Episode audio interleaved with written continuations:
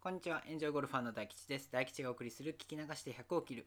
さて、68番ホールにやってきました。今日も元気に配信していきます。今回は、正しいグローブのサイズはという話をします。これ以前もブログで配信した内容なんですけれども、結構大事なことだと思っているので、このようにまた違う形でも発信していこうと思っています。ボールをたくさん打ち込んだ後の手の豆に悩んでいるという方はいませんか？手の豆は正しいとこにできていれば問題ないという考えもありますが皮がめくれるほどの豆は結構痛いですし次のラウンドや練習に差し支えるほどですよね。もしかするとその豆はグローブのサイズが合っていないことによるものかもしれません。私もゴルフを始めた頃は結構豆ができていて痛みが引くまで練習を我慢しているような時もありました。ある時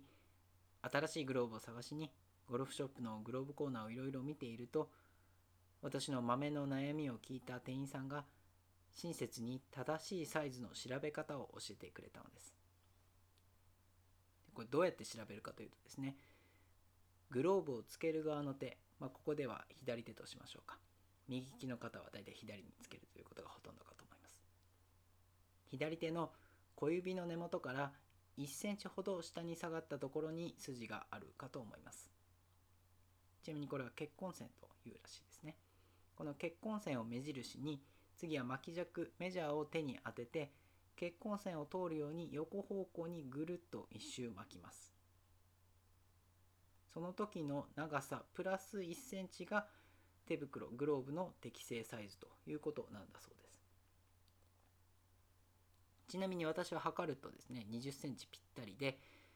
プラス1センチということでグローブは21センチのものを買っています、まあ、もちろんあのメーカーによってね少しあの差はありますので必ずこれが当てはまるというわけではないということだけはご了承ください。で私はですねあのちなみに21センチなんで結構男性としては手が小さい方なんですね。でこのやり方で選ぶと最初はもしかするとですね少しグローブがきつく感じるかもしれません。ただグローブってねあの皆さんご存知の通り次第に伸びていきますので最初はねきついくらいでもちょうどいいんじゃないかなと思っています。正しいサイズを使わないとグローブと手の間に隙間や余計なシワができてしまうんですね。でそれがショットする時にこうズレの原因になって豆の原因になってしまう。ぜひ自分の正しいサイズのグローブを探してみてください。また特にですね、あの今はあのコロナ禍でですね、あのグローブの試着禁止というお店も結構あるかと思います。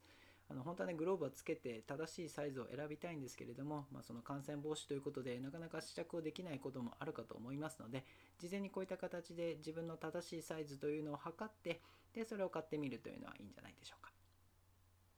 というわけで今回はここまでにします。次回69番ホールは効果的な練習のペースはという話をします。100切りに関する考え方、マネジメントなど私が経験してきた様々なことをラジオとして発信していきます。もしよかったらこのチャンネルや Twitter をフォローしていただければ嬉しいです。ここまで聞いていただきありがとうございました。また次のホールでお会いしましょう。